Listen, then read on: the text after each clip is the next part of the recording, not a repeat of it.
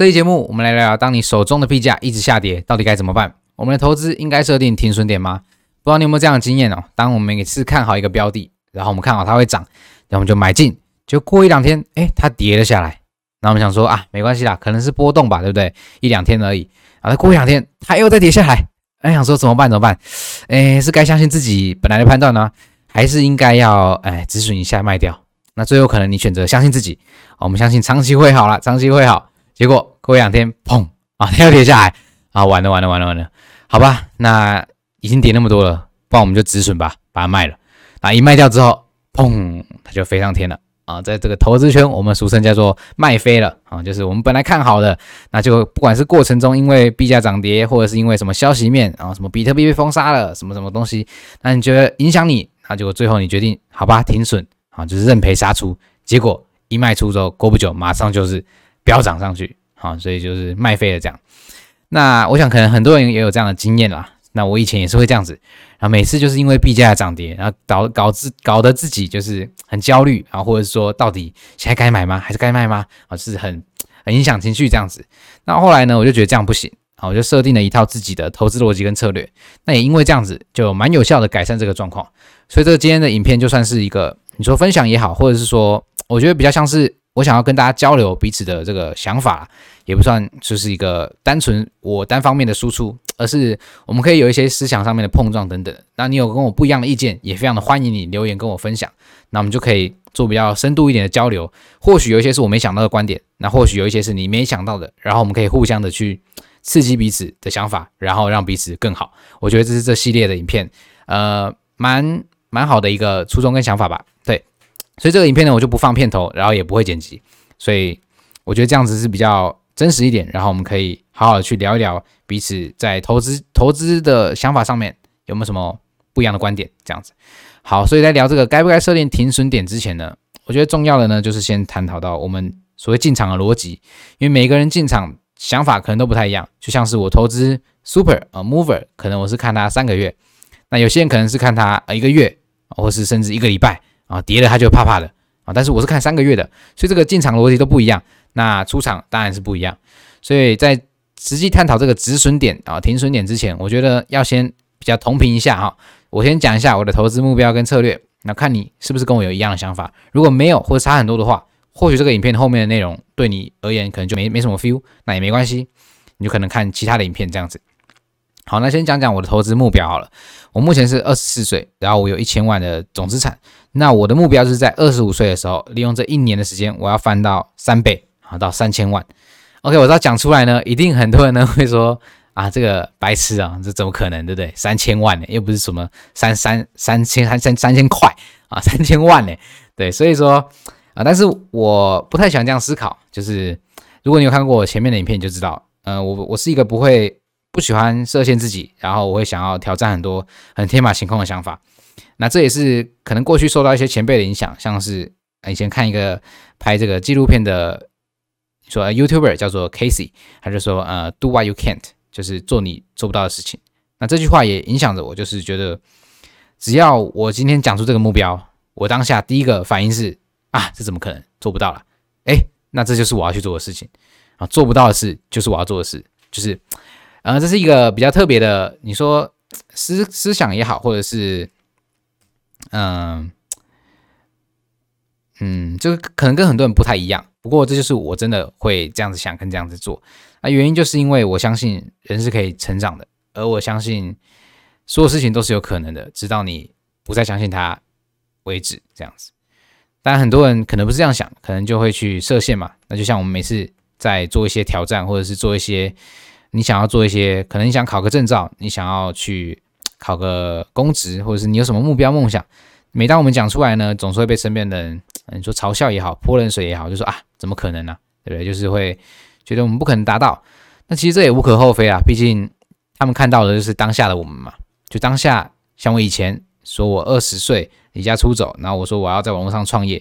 哇，那谁觉得那可能呢？这当然是觉得不可能。我一个小屁孩，什么都不懂，高中学历啊，一点经历都没有，也不会销售，也不会网络，什么都不会，怎么可能成功呢？对不对？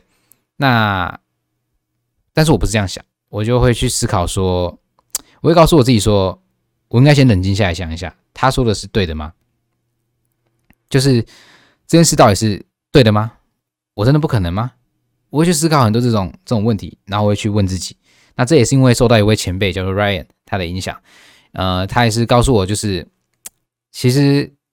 啊、这也是这也是看过很多书里面讲的，就是说我们人的这个一个螺旋吗，你说螺旋或者循环，就是从你的思想开始，然后你的思想会影响你的行动，那你行动会影响你的结果，那你的行你的结果会造就你的 lifestyle，就是你生活的样子，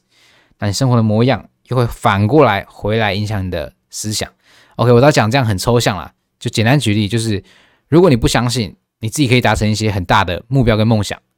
那你自然会不去做那些行动。那没有做那些行动，就不会达成那些大梦想的结果。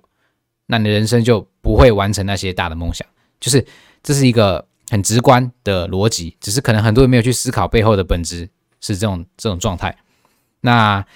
这又可以牵扯到说，其实很多时候你没有达成某些状态的时候，这个状态又会反过来影响你的思想，就是哦，对啦。我就是做不到啦，我就是别人讲的那样子啊，不好啦，或怎样，就是它其实是一个是一个循环，然后如果是负面的，它就变成一个负面的循环，一直循环，一直循环，那你就一直在这个死胡同里面走不出来。那我看到很多的人，大部分的人都是在这个圈子里面，然后可能就一辈子就没有什么，嗯，不能说不能说没什么成就，而是说我会觉得很可惜，就是他没有。你可以说是激发他人生的潜能或怎么样。Anyway，那这可能讲比较玄，不过这真实是我的想法。就像是，呃，当时我如果相信啊别人说的话，说我不会不会成功，不会，当然我不是说我现在很成功，我只是说就是我不会做得起来，我不会存到钱或怎么样的话，那或许我就不会有今天这样子的呃的结果。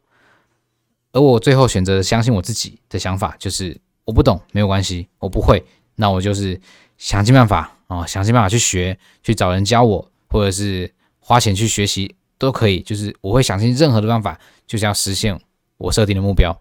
好，我知道这扯得非常非常的远哦，不过没有关系，这节目就是这样子。如果你想听就听，那如果你没有 feel 的话也没关系。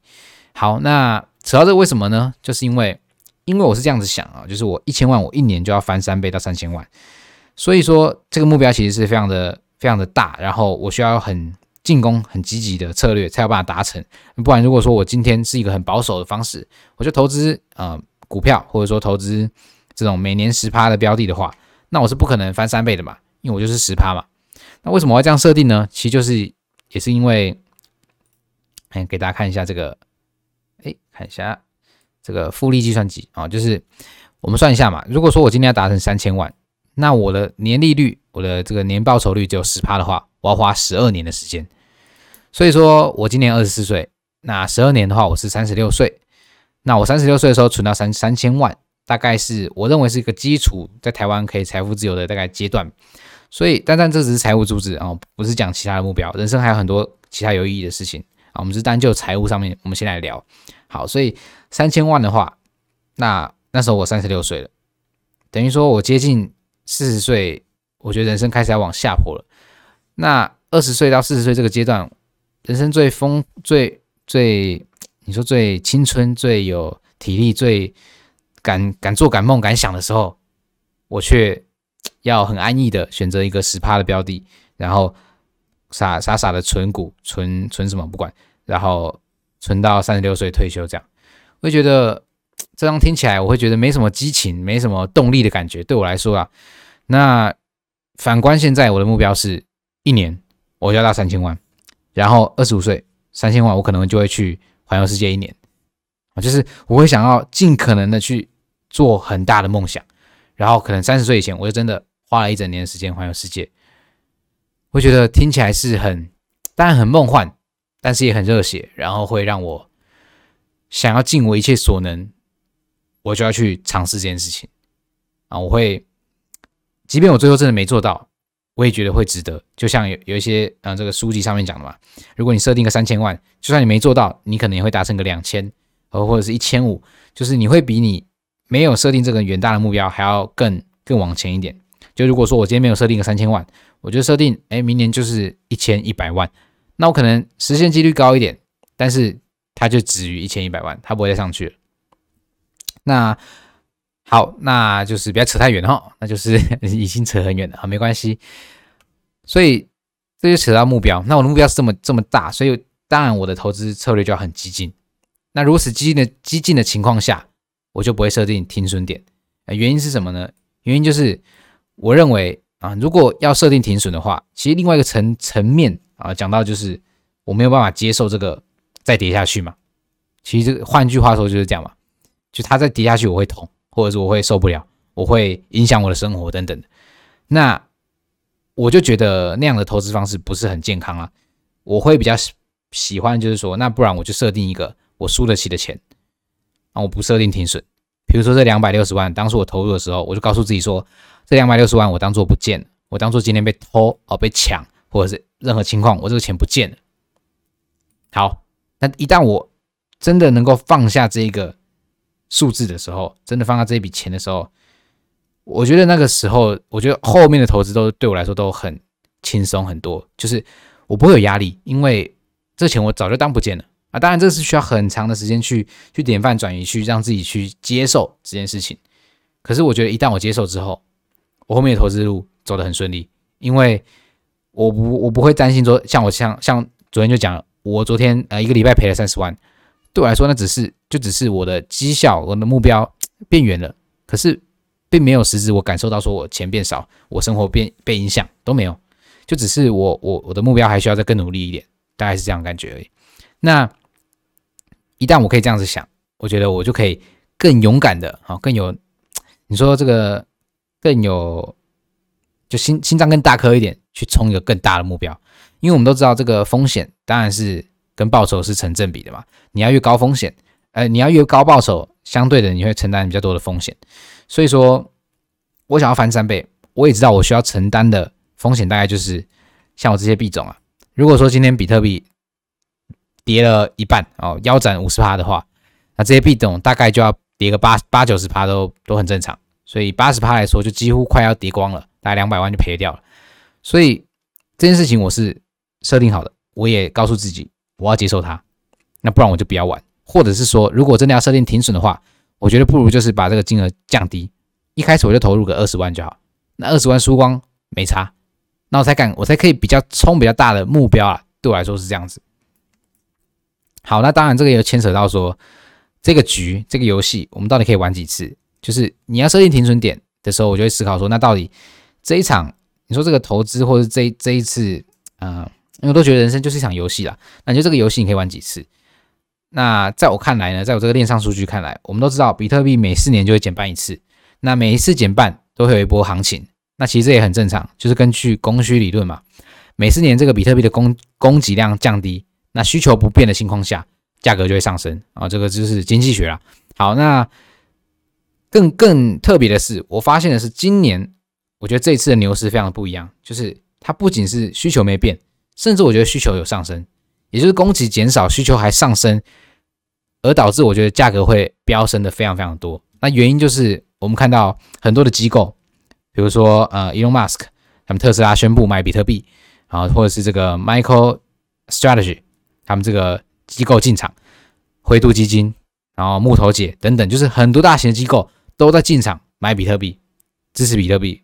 那我觉得这个是跟以往的。比特币牛市是完全不一样的。以前没有没有一个机构会站出来说：“哦，我们公司支持比特币。”没有一个机构这样子。而这一次牛市有这样的机构站出来，有这样子，你说大户就是更有钱的机构站出来的时候，我觉得是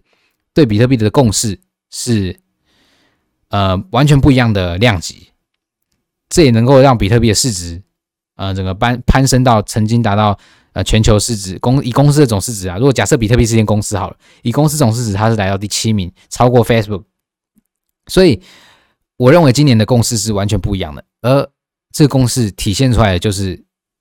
比特币的价值跟它的价格。OK，要扯得很远没有关系。好，所以这东西讲回来哦，到底能玩几次？我觉得今年的牛市，我们不知道它会走到什么时候，而就我看来，或许是我这辈子。很少很少有机会遇到这么大的一个，你说，呃，改变财富的一个机会，因为有这个大型的机构进场，然后比特币可以一次冲到好几万美金的一个一个涨幅，那我不知道什么时候，下一次什么时候我不知道，所以我认为就就就如果就只有如果假设只有这一次的话，那我就跟他拼了，好，输了就输了，但是赢了我就会影响我一人生一整辈子的下半下半下半辈子的人生。好，那当然这个又比较激进或怎么样，又可以牵扯到有些人会觉得这样太高风险了，他没办法接受说，哎，赔光输光，所以这其实也是牵扯到你心理承受能力。你到底能不能够接受这个钱输了或怎样？那就像我刚刚讲的，我会接受，我会去思考说，就是那赔了又怎样呢？就是我今年二十四岁，输光了就输光了喽。那我们就人生还很长喽，那我们再继续重新再打拼喽。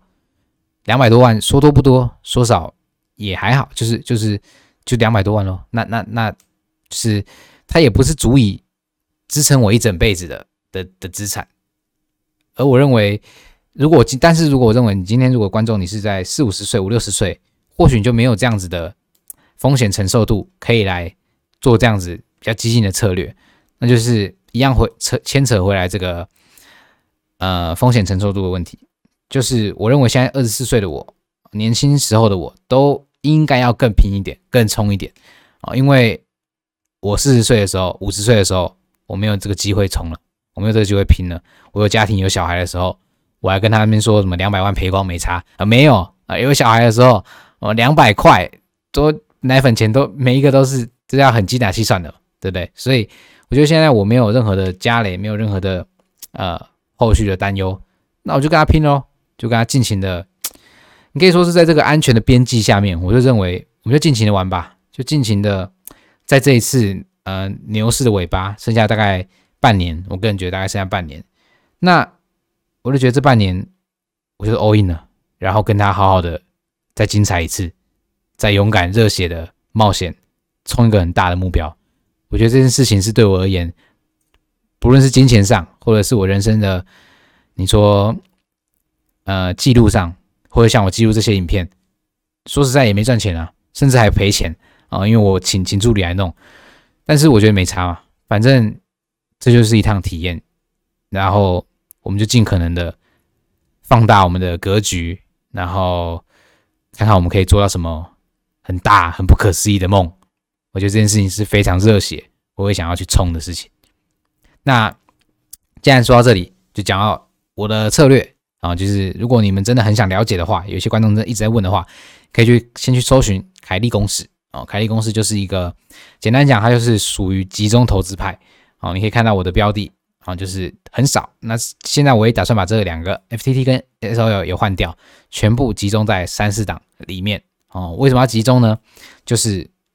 呃，根据凯利公式嘛，你越分散的话，当然你的风险会被分散，然后你破产几率会降低，可是你的获利自然就会减减少。那如果集中的话就不一样，就是你可以很就是有机会超过大盘，超过这个呃一般的传统。机构认传统金融认认定的这个投资报酬率，简单讲，你可以翻很多倍是有可能做到的啊。就是当你集够集中，然后你够了解这个项目，你够清楚他真的可以做到什么样的程度的话，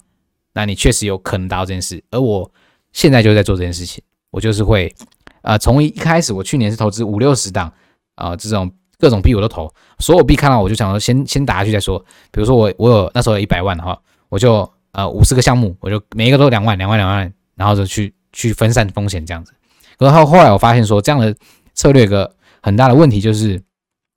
我没有办法抓到每一个项目，他们到底现在在干嘛，因为太多了，我看不完，时间有限嘛。啊，今天比特币涨，诶，我根本就顾不到那个什么 Solana，顾不到那个更更尾巴的什么呃 Theta，就是各种小币根本就顾不到。所以后来我就觉得说，嗯，这样不行。我如果换个方式。我更深入的研究一个项目，然后我如果可以确信这个项目